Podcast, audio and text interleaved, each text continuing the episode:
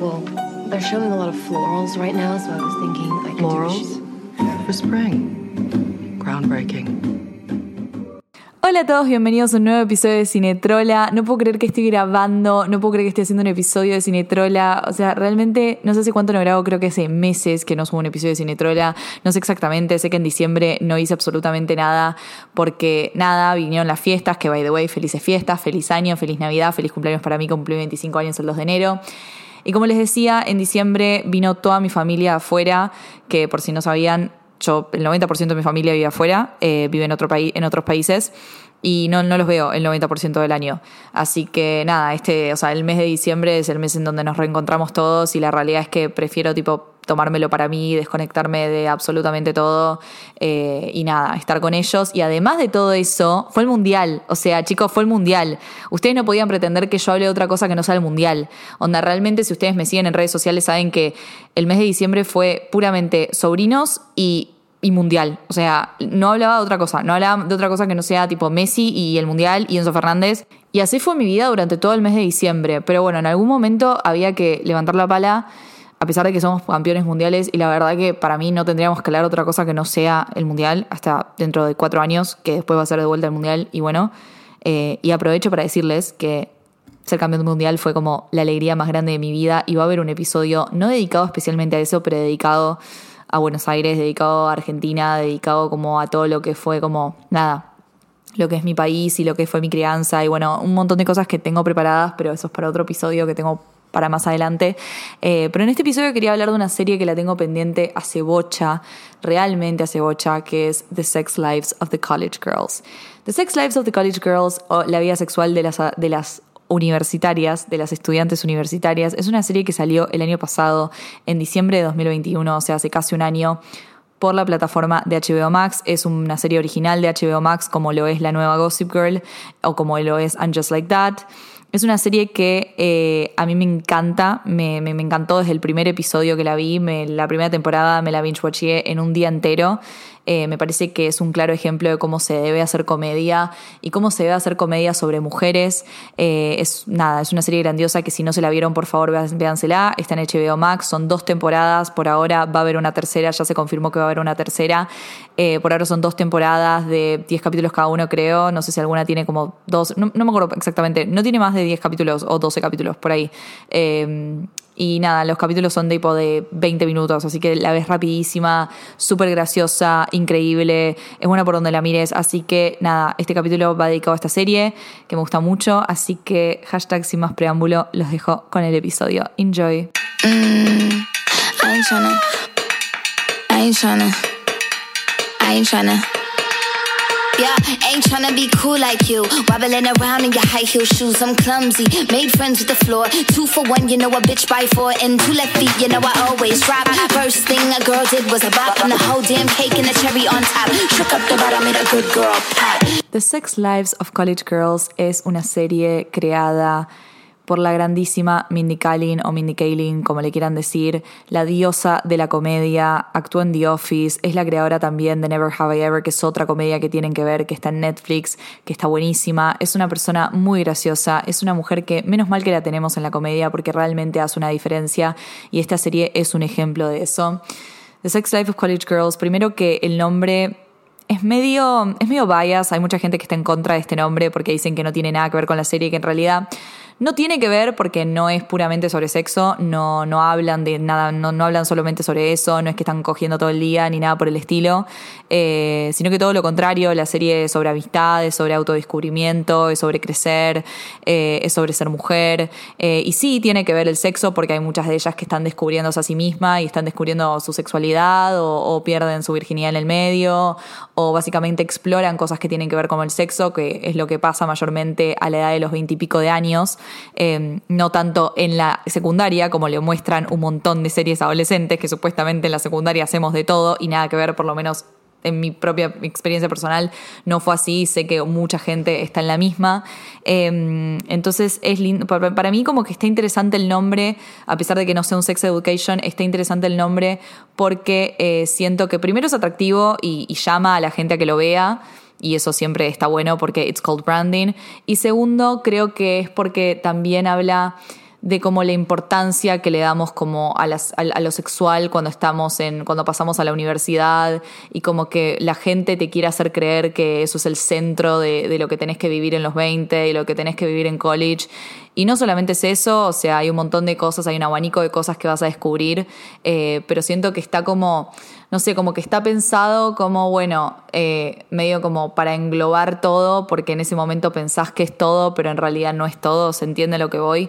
Eh, a mí no me molesta personalmente el nombre, me parece como funny, me parece que funciona, y si no, no sé cómo la llamaría la serie realmente. Pero lo que voy es que no vayan mirando esta serie, no vayan entrando a esta serie pensando que va a ser todo como un sex education, porque no es así, y menos mal que no es así, porque no es lo, como lo principal que garpa de la serie. Eh, la serie es sobre cuatro mujeres, cuatro chicas de en sus 20 años que entran a la universidad, a college en Estados Unidos, que se alejan de sus familias, de sus padres, porque para los que no saben, cuando vas a la universidad en Estados Unidos no es como en Argentina que de la nada tipo vas a la universidad pero después dormís en tu casa. Bueno, la gente que se viene del interior eh, a capital sí se separa de su familia y de todo, pero allá en Estados Unidos eh, para todos es así. O sea, generalmente para todos es así que se van a un campus eh, a donde está el college, a donde está la universidad y básicamente viven ahí con todos los estudiantes de esa misma universidad. Entonces es como que college es el primer paso a la independencia, es el primer momento donde te despegas completamente de tus padres, en donde tenés mucha libertad, no tenés la vigilancia de ellos tipo todo el tiempo como vigilándote, entonces por eso se cree como que es la etapa en donde tipo te revelas y empezás a explorar y todo eso también sigue la temática del sexo, también creo que también por eso le ponen eso al título, porque es como el momento en donde, bueno, tenés la libertad para, para poder explorar todas estas cosas. Y bueno, en este college eh, cuatro chicas se encuentran, que son Leighton, Kimberly, Bella y, mm, y Whitney, perdón. Y son cuatro chicas que no tienen nada que ver la una con la, otra, tienen cuatro personalidades súper diferentes, las cuatro tienen como, son muy graciosas, tienen historias diferentes, vienen de, de, situaciones económicas diferentes, eh, tienen problemas diferentes y son, básicamente, son, son cuatro personas que nunca serían amigas entre sí si no las hubiesen puesto juntas en un cuarto y menos mal que las pusieron porque eso nos da uno de los mejores grupos de amigas en la televisión. Eh, realmente la dinámica entre ellas es muy, muy graciosa y muy buena, sobre todo en la segunda temporada, porque en la primera temporada es como el momento en donde se están ensamblando como grupo y claramente ellas se dan cuenta que no tienen nada que ver la una con la otra y no se les es fácil hacerse amigas, sobre todo para Leighton, que es como que es el estereotipo de chica mala, rubia, cheta, que viene de Nueva York y ni en pedo se quiere hacer amiga de estas. En la segunda temporada ya están ensambladas como grupo de amigas, entonces la dinámica es mucho más divertida, es mucho más amena, se dan situaciones más interesantes. Eh, que eso pasa con todas las series. Vieron que las primeras temporadas de las series es como que siempre, bueno, cuesta arrancar porque tenés que encariñar con los personajes, los personajes se tienen que cariñar entre sí, viste, como que las dinámicas no están bien formadas. Entonces una primera temporada siempre como que tiene tiene que ser muy inteligente como planteas una primera temporada para que la gente se enganche y quiera seguir mirando. Bueno, en esta segunda temporada de Sex Life of College Girls, ellas ya son amigas, está buenísimo. ¿Y por qué funciona también esto? Porque son personajes interesantes. Yo siempre les digo que para mí lo principal en una serie es que la gente se enamore de sus personajes. Y esta serie lo hace de una manera excelente, porque nos presenta personajes que son realmente muy queribles. ¿Y por qué son queribles? Primero porque no son unidimensionales, como pasa en muchas series nuevas, que te presentan personajes que no tienen, no tienen facetas, o sea, simplemente son de una manera y no hay más nada abajo de eso. Y eso a la gente no le gusta. Queremos ver personajes, no sé si la palabra es realistas, pero que tengan pequeñas cosas que nos hagan identificarnos y que tengan personalidad. Y una personalidad no se basa en una característica, sino que se basa en millones. Y estos personajes femeninos son recontra archicomplejos, o sea, tienen cosas buenas, también tienen cosas malas, tienen cosas que no se entienden, eh, tienen momentos en donde se cuestionan eh, características propias suyas, o sea, son personajes que a pesar de todo, a pesar de que tengan cosas malas, son queribles son realmente queribles, porque son mujeres graciosas, porque son mujeres que se presentan como carismáticas, y no necesariamente para presentarnos eso tenés que presentarnos un personaje 100% bueno, porque eso es aburrido y además el público no te cree. O sea, Emily Paris, ¿entendés? Emily Paris, Emily de Emily Paris, es como te la quieren presentar como una buena que le sale todo bien, y la gente no se lo cree porque encima ve que Emily es una forra en realidad, una hija de remil puta, entonces, como la serie no la castiga por eso, vos terminás odiándola, ¿entendés? Porque no es un personaje bueno, la gente no quiere ver eso. La gente quiere ver personajes que tengan cosas buenas, que tengan cosas malas, que tengan personalidades, que tengan miedos válidos, que tengan un montón de cuestionamientos internos y que aún así, y que aún así sea querible para el ojo del público. ¿Entienden? Entonces, nada, Sex Life of College Girls presenta a estos personajes que voy a ir hablando un poco uno por uno para explicarles como qué son estas cosas que tiene cada una y, qué es lo que me gusta de cada una, o sea, apreciaciones personales y lo que creo que funciona en la serie. Primero empezando con Kimberly, que Kimberly que en realidad esto hace la serie en sí, agarra lo que serían classic tropes, o sea, eh, tópicos clásicos de, de, películas de adolescente o de series de adolescente y los lleva a un nivel más. ¿A qué me refiero con esto? Por ejemplo, Kimberly. Kimberly es el típico personaje de la chica nerd que se agarra al chico lindo. Que eso lo vimos en un montón de películas. O sea, desde que existen las chick flicks, las ah, eh, películas de high school, tipo de, secundaria, existe el trope de la chica nerd que se agarra al chico lindo. ¿Entendés? O sea, siempre, siempre pasó. Pero ¿qué pasa con Kimberly? Es llevado a otro nivel. Kimberly es una chica que eh, se tiene que afrontar, afrontar a relacionarse mejor socialmente, que se nota que tiene una mentalidad, toda la vida tuvo una mentalidad como de small town, de pueblo chico, y que en la universidad es un momento donde ella tiene que empezar a relacionarse más socialmente, en donde se nota que no es una chica que se le da fácil, que hay un montón de cosas en donde eh, no tiene buena relación social, como por ejemplo estos momentos muy humorísticos que tiene con Kanan em, y, con, y con Linda en, en, la, en el café, en donde básicamente como que eh, ella no sabe qué hacer cuando tiene un compañero negro y es como que quiere tipo, como básicamente estar en la onda de decir, eh, nunca tuve un, un, compañero negro, quiero que me cuentes cómo, es tu, cómo es tu experiencia siendo negro, ¿entendés? Y estuvo un momento súper cómico, pero al mismo momento, te quiere, para el mismo tiempo, te quiere mostrar como Kimberly no tiene una relación social. Eh, una relación social establecida, o sea, no sabe cómo relacionarse socialmente también, porque se nota que viene desde un lugar en donde no pudo relacionarse tanto socialmente con, muchas personas, eh, entonces está bueno porque la experiencia de college le va enseñando eso y al mismo tiempo vive, ya vivió dos desamores, vivió un desamor con su primer novio que le sacó la virginidad y la dejó, y después vivió una un desamor más grande con Nico, el hermano de, de, Leighton, que básicamente se la agarra y en realidad tenía novia. Es como que, nada, Kimberly va teniendo esos desamores que son propios de la edad, eh, y también, por ejemplo, bueno, lo que le está pasando ahora con, con Kanan, este momento crítico, que se agarró al ex de una amiga, que eso es algo que está mal, quiero decirlo, o sea, si hay alguien que, alguien que, piensa que esto está bien, no está bien agarrarse al ex de, de una amiga, y menos, tipo, no consultarlo con ella, mentirle después, es terrible, o sea, lo que hizo Kimberly al final de esta segunda temporada es una cosa de locos. O sea, yo terminé la segunda temporada diciendo, no, Kimberly, te odio. Tipo, te odio, Kimberly. ¿Cómo vas a hacer eso? Tipo, ¿cómo vas a hacer eso? Te odio, sos la peor, sos la peor, sos la peor. Y en realidad de eso se trata la serie. Se trata de que estas pibas se están equivocando porque tienen 20 años, o sea, están en la facultad, están en la, universidad. Este es el momento en donde van a tomar estas, estos, estas decisiones que van a estar bien o van a estar mal, pero van a tener, a tener que asumir las consecuencias, vayan por donde vayan. Y eso es lo divertido. O sea, como que dije, claro, e, es de esto que se trata la serie. La, la serie se trata de que ellas se equivoquen, de que ellas se equivoquen y digan, bueno, ahora qué pasa, ¿entendés? Claramente esto es un error para Kimberly. Kimberly no debería haber estado con Kanan sin decirle a Whitney, sin hablarlo con Whitney, no debería haber mentido. Whitney lo sabe ahora, se dio cuenta, porque también en el mismo momento Whitney se da cuenta que ella gusta de Kanan, que quiere estar con Kanan, que se equivocó con Kanan.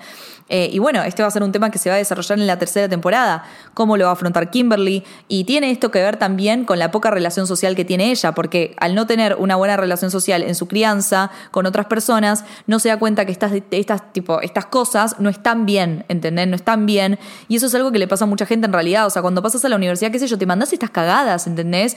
Y no es que sos la peor persona por hacer esto, porque estás creciendo, estas pibas están creciendo y Kimberly está creciendo también.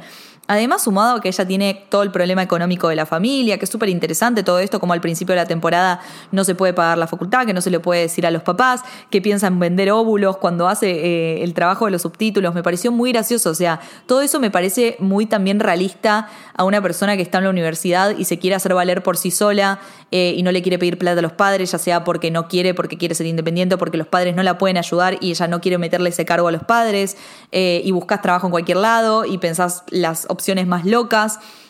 No sé, me parece como pequeñas cosas que sirven para momentos humorísticos de buena comedia y al mismo tiempo son como relatable, por así decirlo. Después pasando a otro personaje que eh, a mí me gusta mucho, que se llama Leighton. Leighton, te amo. Yo a Leighton, Leighton es mi favorita. Leighton es by far mi favorita, porque Leighton representa otro trope clásico de las high school movies, de las high school series, que es la chica cheta, rubia, mala, preppy, es tipo una mean girl, una mean girl mal es Leighton, ¿entienden? Y además es súper girly, es como todo así, como las odia a las otras, las, la shamea por ser pobres, ella es súper rica, le importa todo, quiere ser parte de una sororidad, ella es una reina. ¿Y cuál es la storyline principal de Leighton, sobre todo en la primera temporada? Es que es lesbiana. Ella es lesbiana, no, no, she didn't come out, o sea, no lo dijo, no, no se lo dijo a nadie, es una lesbiana como en, secreto, está en el closet todavía. Pero no está en el closet porque tiene miedo que la discriminen, sino que está en el closet porque tiene miedo de dejar de ser ella. ¿A qué me refiero con esto? Y esto es una. Esto, esto es lo que me hizo que Leighton se convierta en mi personaje favorito porque me parece muy interesante el enfoque que le dieron a la sexualidad de ella y al miedo de de, salir del closet, es porque ella decía que en la primera temporada decía que ella no quería salir del closet y decir que era lesbiana porque eso se iba a transformar en su personalidad entera.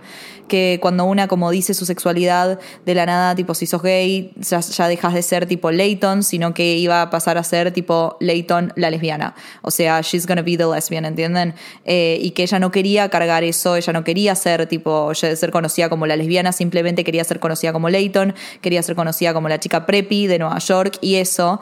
Eh, me pareció como un punto recontra re válido eh, y súper interesante cómo lo trata la serie, cómo lo trata como esa, esa inseguridad que tiene ella de decir como, no quiero cargar con esto, o sea, no quiero, no quiero dejar de ser yo, no quiero que sea algo que me identifique, por así decirlo, no quiero que sea como mi personalidad entera esto. Em, y finalmente ella puede entender que en realidad eh, salir del closet no es que eso se va a convertir en su personalidad entera, sino que va a ser parte de su personalidad y va a ser una herramienta para que ella pueda ser ella realmente, porque estando en el closet ella no podía tipo ser libre, no podía expresarse de la manera que quería, no se podía chamullar una chica en una fiesta, no podía ser Leighton, Leighton al 100%, eh, y esa es su storyline en la primera temporada, y, y bueno, y en el medio tiene una, una, novia en la primera temporada que básicamente la deja, se llama Alicia, la deja porque, eh, porque Leighton no, no estaba fuera del closet, lo cual me pareció asqueroso, y me parece asqueroso que la serie la vuelva a poner en la segunda temporada y me saquen el ship hermoso de lesbianas que teníamos con Tatum, porque en la segunda temporada el storyline de Leighton es que primero la aceptan en la sororidad que siempre quiso entrar, que después al final de la temporada se da cuenta que en realidad ella no quiere eso, que está bueno también porque ¿Qué pasa? Aparte de ir a la universidad, aparte de, ser grande y de crecer y todo, es asumir que ya no sos la misma persona que eras antes, que la misma persona que eras cuando eras chica, eh, ya no te gustan las, las cosas que en la secundaria, creces, tenés diferentes gustos, querés otras cosas, y eso a veces da miedo, da miedo, porque una cuando es chica a veces se encierra en una personalidad, se encierra en unos gustos, y es como que eso es una zona de confort en donde vos te sentís vos y crees que esa vas a ser vos para el resto de tu vida, porque cuando sos chica como que pensés que todo está tan tipo como totalitario y tan definitivo. Eh, y de la nada empezás a cambiar, te empezás a poner otra ropa, empezás a experimentar, empezás a conocer otra gente. Y a veces da miedo, da miedo como decir, che, ya no me siento cómoda con esto, ya no quiero esto que en un momento era mi vida entera y era lo que más quería, ahora yo ya no lo quiero, quiero otra cosa. Entonces a Leighton también le está pasando eso, le pasó eso en la segunda temporada, se da cuenta que ya creció, que no es de la misma manera que era, eh, que era antes y que ya no quiere estar en una sororidad, no quiere ser parte de una sororidad, quiere otra cosa, eh, ya no se banca las mismas cosas que antes, ya creció, se da cuenta que está creciendo como persona y que está madurando. Y eso es algo súper lindo que le está pasando al personaje. Y en la segunda temporada también explora su sexualidad, empieza a tener sexo casual, empieza a poder ser una lesbiana abiertamente y se empieza a agarrar a mujeres y está buenísimo. Y también tratan el tema de las STDs, que eso es algo recontra re importante que, tiene que, que, tienen que tratar las series hoy en día, que es el cuidado eh, de cuidarse. Cuando, cuando uno, uno tiene relaciones se tiene que cuidar no solamente para no quedar embarazada, sino porque eh, existen las enfermedades de transmisión sexual y hay muchísimas y a Leighton le pasa que la nada se empieza a coger un montón de mujeres y no piensa que se puede contagiar algo porque son mujeres y en realidad todo lo contrario, te puedes contagiar igual. Eh, y bueno, Leighton se contagia algo, se lo va pasando a otras personas y bueno, la serie obviamente que tiene este tiene este tacto, tiene este em, talento de tratar temas que son importantes con humor y eso me parece fantástico. No es que sigue una agenda, no es que sigue algo como establecido, como lo, lo, hacen algunas series de manera forzada. Ejemplo, la primera temporada de Gossip Girl de la nueva que es como que siente que tiene como, como que seguir tipo una temática, una agenda para cumplir algo, para, para hacer como un, check, un checkmark y nada que ver, no se trata de eso, las cosas importantes se tienen que tratar eh, como, como naturalmente, ¿entienden? Como que no tiene que ser forzado, porque si no a la gente eso no le gusta, a la gente no le gusta las cosas que sean forzadas, a la gente le gusta lo natural, eh, lo, que se va, lo que se ve orgánico, eh, y en la serie lo tratan recontra archi bien estas temáticas, y una de ellas es la, la STD que la trataron esta temporada con Leighton, y en el medio conoce a una mujer hermosa llamada Tatum, que es ella en, o sea, es, es, literalmente ella en, otro, en otra mujer, ¿entendés? Son iguales, son hermosas, Tatum es re empoderada y encima no le importa que Leighton no salió del closet, sino que la quiere ayudar con eso. Y después al final de la serie me arruinan este ship, me arruinan este ship al final de la temporada porque la vuelven a poner con la y me pone muy mal, me pone muy mal porque nosotras queremos a las lesbianas hot, no queremos a Lilla, chicos. Yo no la shipeo con Lilla, yo la shipeo con la lesbiana hot. Tatum y Leighton for the win. Tipo, son hermosas, no hay mejores ships que dos girlies. O sea, perdón, pueden pensar en un mejor lesbian ship que dos chicas girlies, que dos chicas siendo iguales, tipo New Yorkers. O sea, hermosas, vistiéndose bien. No hay, no hay mejor ship que ese. A mí me encantan los ships que los dos son iguales, básicamente. Son mi tipo de ship. Y nada, y cuestión que, eh, bueno, Leighton en realidad comparándola con las demás, termina bastante bien. Puede también eh, salir del closet con sus padres, lo cual sale sorprendentemente bien. Yo pensé que por lo menos la mamá iba a ser como un poco en contra, porque la mamá, tipo, parecía una mujer tipo recontra re conservadora, tipo me parece hasta medio como raro que se lo haya tomado tan bien por el estereotipo de mujer que presentaba ser, pero bueno, la verdad que Leighton termina bastante bien la temporada, termina con Alilla, termina re enamorada, como que no tiene tanta problemática, eh, lo cual también me encanta porque la amo a Leighton y es un personaje que, que realmente, nada, a mí me, hace reír mucho, me, parece divertida, me, me, parece, me encanta que la serie no, no le dé miedo como que ella joda con, con su riqueza, o sea, me parece re loco que The Sex Life of College Girls lo haga tan libremente y después Gossip Girl, que es una serie que se nutre de eso, le costó tanto hacerlo en la primera temporada. Tenía tanto miedo a hacerlo y era la base, la esencia de su serie. Eh, pero bueno, vieron, la hipotenusa. What can I say?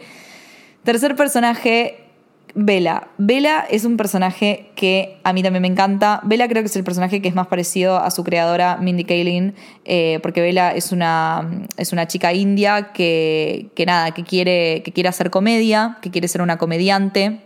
Y en la primera temporada eh, trata de meterse en una revista que se llamaba The Cachalan, que era la revista de comedia de, la universidad, la única revista de comedia de la universidad, y tiene bastantes problemas para entrar por su condición de mujer, porque eh, como que vieron toda la gente de la revista son varones los que están a cargo, eh, entonces ella siente que para conseguir entrar a, esta revista tiene que usar como sus dotes sexuales de mujer eh, y decide practicarle sexo oral a, todo, a todos los chicos de la revista, después se entera que todos los chicos de la revista tenían novias, las novias se enojan, bueno, todo un tema.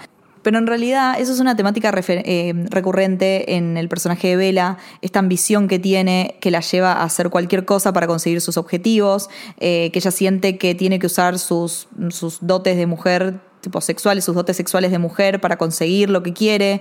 Eh, esto lo hace en la primera temporada para entrar a, The y lo hace de vuelta en la segunda temporada cuando se ve amenazada por su novio Eric, que tiene como una ventaja por ser varón y por ser como carismático con un comediante y piensa que él le va a robar una pasantía, entonces ella va y, decide como entregarse sexualmente y cogerse al, comediante, eh, porque siente que es la única manera, es la única ventaja que puede tener sobre su novio por ser, porque él es hombre y ella es mujer, entonces la única ventaja que puede tener es eso, es ofrecerle sexo a este comediante.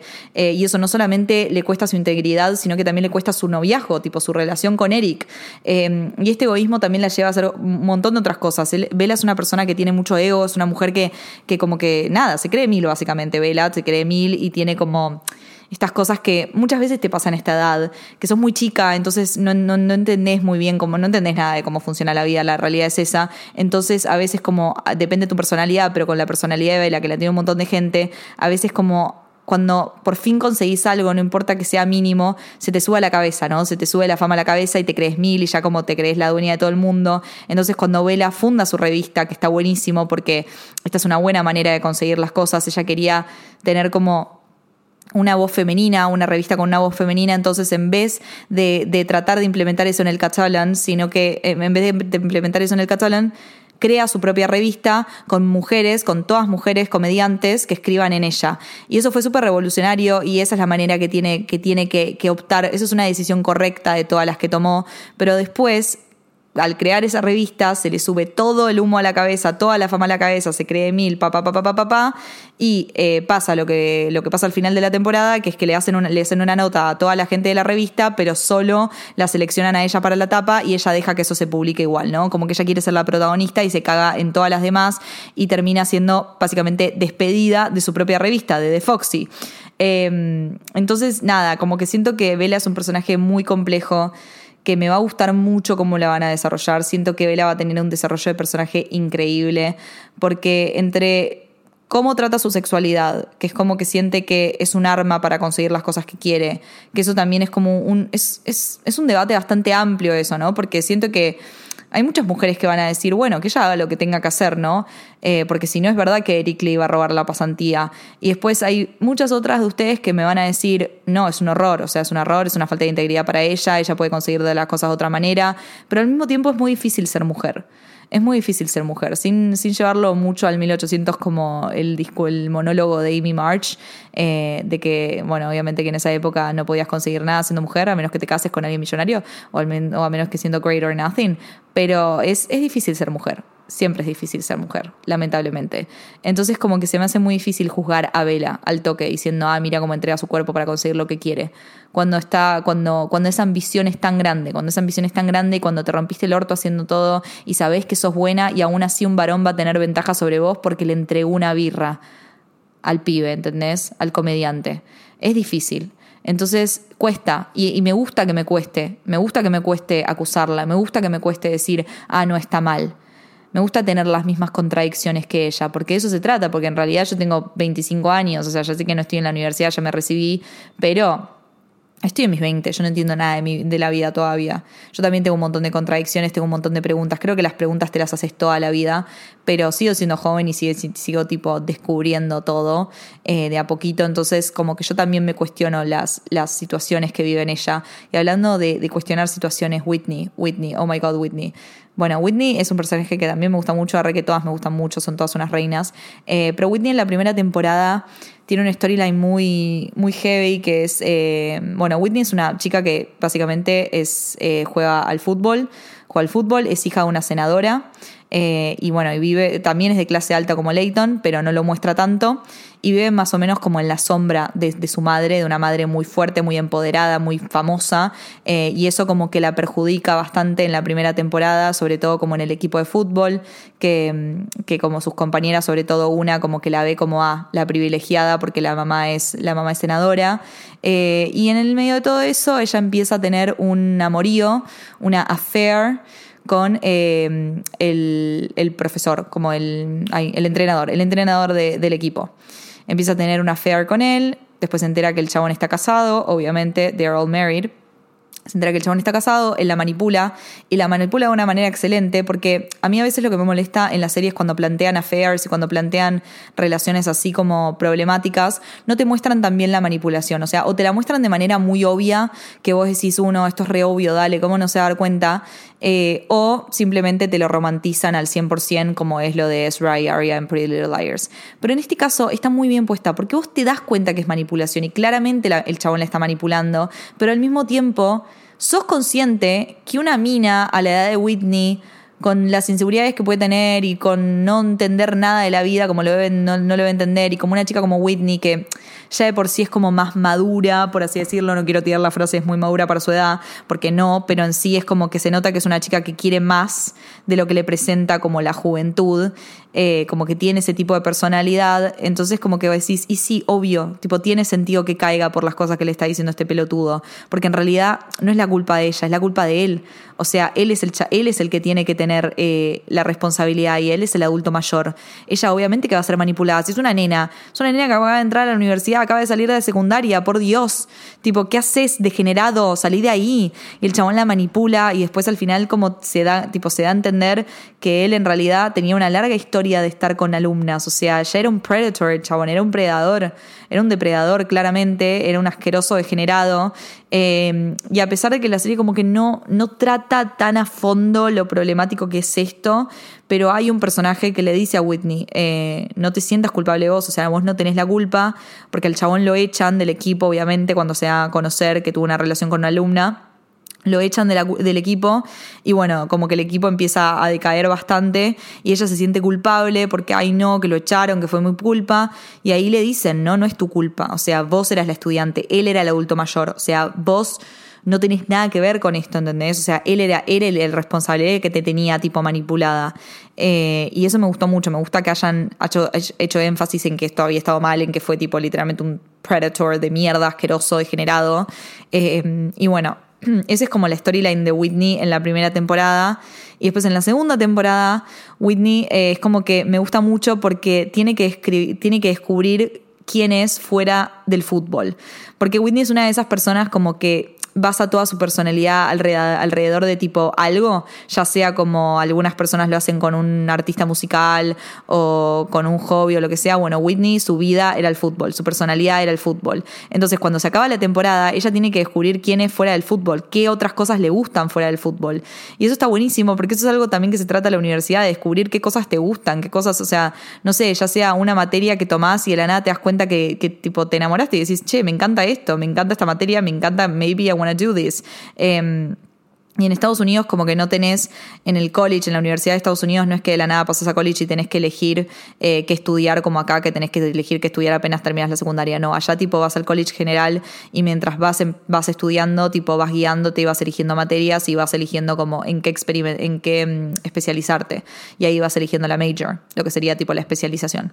Em, entonces Whitney empieza a tomar clases como de ciencia y se da cuenta que le encanta la ciencia, se da cuenta que le encanta la ciencia, eh, que todo lo contrario al deporte, o sea, vos pensás ciencia, deporte, todo lo contrario, y le encanta, eh, y tiene que lidiar con que le traten de que, ay, no, en realidad no sabe nada, es, es deportista, y también tiene que lidiar con un tema de racismo en un capítulo, eh, como racismo internalizado de un, de un ayudante de cátedra, que la llama de la igual manera a ella y a, otra, y a la otra alumna negra de la clase, como que les dice el mismo nombre, eh, y es como que él representa todo como, ay, no, no soy racista, por favor, no te enojes, qué sé yo, como que es, es interesante las, las pequeñas temáticas que tratan.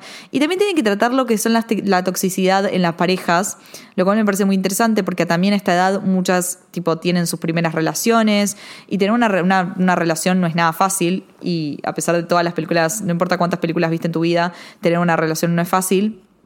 Y Whitney tiene que tener una relación con Kanan, está, en una relación con Kanan y básicamente eh, se deja llevar por los celos, se deja llevar por la toxicidad, eh, le revisa el celular a Kanan y por esa razón terminan cortando y ella se pierde a un varón que realmente valía la pena y que con el que realmente era feliz Em, y eso está muy interesante. Yo amo a Kanan y a Whitney. Para mí son un shipazo. Tipo, yo los re shipeo. Por eso odié cuando Kimberly se lo chapa. La odié, la putié mal a Kimberly. La putié mal. Porque no mi ship. Porque al final de la temporada, cuando, Kim, cuando Whitney se da cuenta que no le gusta el de las ciencias, que era cualquiera. Yo no entiendo a la gente que lo shipeaba. Era un horror el chico de las ciencias. Ese es un pelotudo. Encima la trataba mal todo el tiempo. Tipo, ¿qué onda, flaco? Tipo, ¿por qué? ¿Por qué se enamoró de él? Bueno, cuando hay química, hay química. Pero dale, era un, era un boludo. Em, y ella se da cuenta que en realidad ella lo quiere a Kanan, tipo, lo empieza a mirar a Kanan, tipo, ay Dios, tipo, yo te amo a vos en realidad, yo quiero estar con vos, you're my boy. Eh, y vos, tipo, nada, y ahora va a tener que lidiar con todo esto en la tercera temporada de que la amiga se agarró al ex y además que la amiga siente cosas por el ex, porque no es que se agarraron porque se tenían ganas, o sea, lo de Kanan y, Kimberly voy a decir que fue medio de la nada, vamos a decir la verdad, o sea, trabajaban juntos, pero en ningún momento hubo como situaciones entre ellos dos en donde me, me daba como que había sentimientos. Siento que pasó de la noche a la mañana, de la nada un día Kanan se despertó y le tuvo ganas Kimberly, y Kimberly cuando se dio cuenta que Kanan le tenía ganas, tipo se le iluminaron los ojitos, o sea, fue medio rara la situación, no voy a mentir, fue medio rara que de la nada encima Kimberly le tocó la puerta al novio y le cortó al novio, al, vecino hot, y fue tipo, fue como todo muy forzadito para mí. Em, Vamos a ver cómo lo, desarrollan en la tercera temporada, porque nada, o sea, al parecer Kanan y Kimberly tienen sentimientos hacia el otro. No sé, no sé muy bien, no se exploró muy bien, pero tuvieron como un beso final muy de rom-com y Whitney ahí viéndolos me pareció amazing. Vamos a ver cómo continúa esto en la tercera temporada. Estoy bastante emocionada. Y todas estas storylines individuales que les conté no son nada comparado con las storylines en conjunto que tienen estas mujeres. Porque a pesar de que tienen historias individuales, que me parece asombroso porque a veces en las series cuando son grupos siempre hay alguna que la dejan de lado, siempre hay storylines que son bastante vacías, como que vieron cuando hay un desbalance de storylines, no se ve bien y vos decís, ¿por qué no me dan storylines para este personaje, la puta madre? O sea, por ejemplo Gossip Girl con Luna La, ¿entienden? Tipo Luna La, que es un personaje que todo el mundo y le dan, no le dan casi storylines. A eso me refiero. Eh, como esos personajes que los, los escritores olvidan al parecer. Eh, y bueno, y en, esta, y en esta serie en realidad no, porque a todas le dan tipo screen time, el mismo screen time eh, por igual.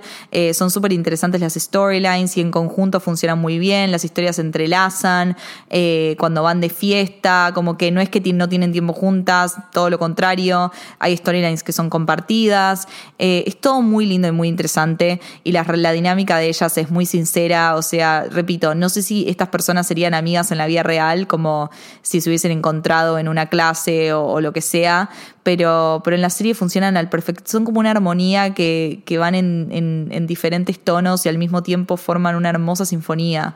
Literalmente, eh, no sé, a veces las piezas mal puestas pueden encajar no sé cómo explicarlo de otra manera, pero, pero me encanta, me encanta su amistad, las temáticas que tratan. Em, bueno, Vela, me olvidé de, hablar de, la temática de Vela en la primera temporada cuando sufre el abuso por parte de, del miembro de Catalan, cómo tratan toda esa storyline muy, de manera muy delicada y al mismo tiempo de manera natural, orgánica, no, no forzándolo, no haciéndolo quedar como, como metida así de la nada. Eh, le dan un espacio a las mujeres. Siento que es una, se nota mucho que es una serie tipo hecha por una mujer, hecha para mujeres. Em, no nos trata de boludas, también entiende muy bien la generación Z, la Gen Z, que eso es algo que muchas series y películas no logran hacer porque termina siendo cringy, porque piensan que hablan el lenguaje de ahora y en realidad no. Se nota mucho que hubo gente joven involucrada, que en realidad las pibas que están actuando, que by the way no son un cast tan conocido, no son un cast conocido. Cuando se la serie creo que yo, yo no conocía a ninguna eh, y mucha gente no la conocía. Está la hermana de Timothy Chalamet, que mucha gente se enteró que era la hermana de Timothy Chalamet después de buscarla. Eh, y, es como, me parece muy importante también eso porque a veces cuando tenemos actores conocidos no le ponen como el mismo amor que le ponen chicas que recién están empezando y que este papel es su vida entera básicamente, su oportunidad. Entonces, nada, eh, se nota muchísimo el amor y, la fuerza que le ponen a cada personaje y que realmente aman, aman a estas mujeres, aman a sus personajes, se aman entre ellas. Vi un montón de entrevistas de las actrices y son re amigas ellas también. Se nota mucho la química que tienen porque la química de amistad es igual de importante que una química entre una pareja. Eh, la química del grupo de amigas tiene que estar ahí, si no la serie no puede funcionar, si no series como Sex and the City o Girls no hubiesen sido lo que sí, lo que, lo que fueron, em, o una película como Someone Great, o sea, necesitas chicas que, se nota que tengan, que sean amigas, que puedan ser amigas como en, en cualquier contexto y, con estas chicas pasan esto, pasa esto, em, lo graciosa que es, tiene un humor increíble, chicos. O sea, yo me cago de risa con The Sex Lives of College Girls. Todos sus personajes son muy graciosos, eh, muy graciosos. Me gusta cómo, cómo, tipo representa como la calentura de las mujeres, que eso es algo que muchas series a veces escapa de eso, como mostrar a las mujeres en modo horny, como ah, tipo thirsting over a guy, no sé cómo decirlo en español, perdón, como teniéndole ganas a un pibe, básicamente, ¿entenden? Como tipo estando caliente, ni idea. Me gusta cómo le representa también, siguiendo el tema del título de Sex Life of College Girls. Siento que también engloba eso, ¿no? Tipo estar horny a esa edad, eh, como ese mm, hormonal, como esa hormona. Eh, y me gusta, repito, me gusta que sea en la universidad, porque no hay tantas series que son en la universidad. Creo que no puedo pensar en otra serie ahora, a menos de que tipo, menos Community, que es la sitcom, que está buenísima, Community, Vancela, si no se la vieron. Eh, no puedo pensar en otra serie como adolescente, no, adolescente justamente. No puedo pensar en una, serie que muestre como así, tipo, eh, no sé, la vida de los universitarios, ¿entienden? Porque generalmente este, este, este tipo de temas se tratan en, eh, en las series de adolescentes, en las series de secundaria, que en realidad los interpretan gente de veintipico de, años, de treinta y pico de años, como lo es Riverdale, como lo es eh, Euphoria, Pretty Little Liars, Gossip Girl, o sea, son todas series que, que empiezan en la secundaria y, y, la realidad es que la mayoría de cosas que tratan en esas series no pasan en la secundaria, sino que pasan en la universidad, sobre todo Euphoria, eh, a pesar de que es una buena serie, que tiene un montón de cosas buenas, eh, la, la mayoría de la gente no vivió esas cosas en la secundaria, vamos a decir la verdad, o sea, chicos, dale, tipo por lo menos yo no viví esas cosas en la secundaria. Eh, y en cambio siento que esta serie es como más realista, como que la gente puede empatizar más con sus personajes, puede empatizar más con las chicas, se puede cagar más de risa, es una serie para ver con amigas. Eh, es, es simplemente, no sé, es just for the girls, you know? Mm, I ain't tryna. Be cool like you. Around in your high shoes, I'm clumsy. Made friends with the floor. Two for one, you know bitch four. And two you know I always. First thing a girl did was the whole damn cake and the cherry on top. Up the made a good girl. Y eso fue todo por hoy. Espero que lo hayan disfrutado, espero que, que, les haya gustado, que hayan visto la serie, porque si escucharon esto y no vieron la serie, no sé qué carajo estuvieran haciendo escuchándome. Eh, pero bueno, si me escucharon y no les importa que les spoileé toda la serie, vayan a ver la HBO Max. Eh, y nada, eso. Aguante Sex Life of College Girls. Ojalá que tengamos más series de comedia así porque hacen falta. Eh, aguante Minnie Kaling, que es una reina, reina de la vida. Aguante estas mujeres que hicieron esta serie, todas las recomendables. Y estamos esperando con muchas ansias la temporada 3, realmente con muchas ansias. Así que nada, eso, ya saben, mis redes sociales, Barbax en Twitter con doble S, en Instagram también, en Instagram también estoy con el, Instagram del podcast de Cinetrola, YouTube Cinetrola. Bueno, ya saben, chicos, ya saben mis socials, mis hashtags socials. Así que nada, nos vemos en el próximo episodio de Cinetrola, que va a ser el viernes que viene, porque new episodes of Cinetrola every Friday, desde ahora en más. Este año, les prometo, todos los viernes tendrán episodio de Cinetrola. Hasta luego.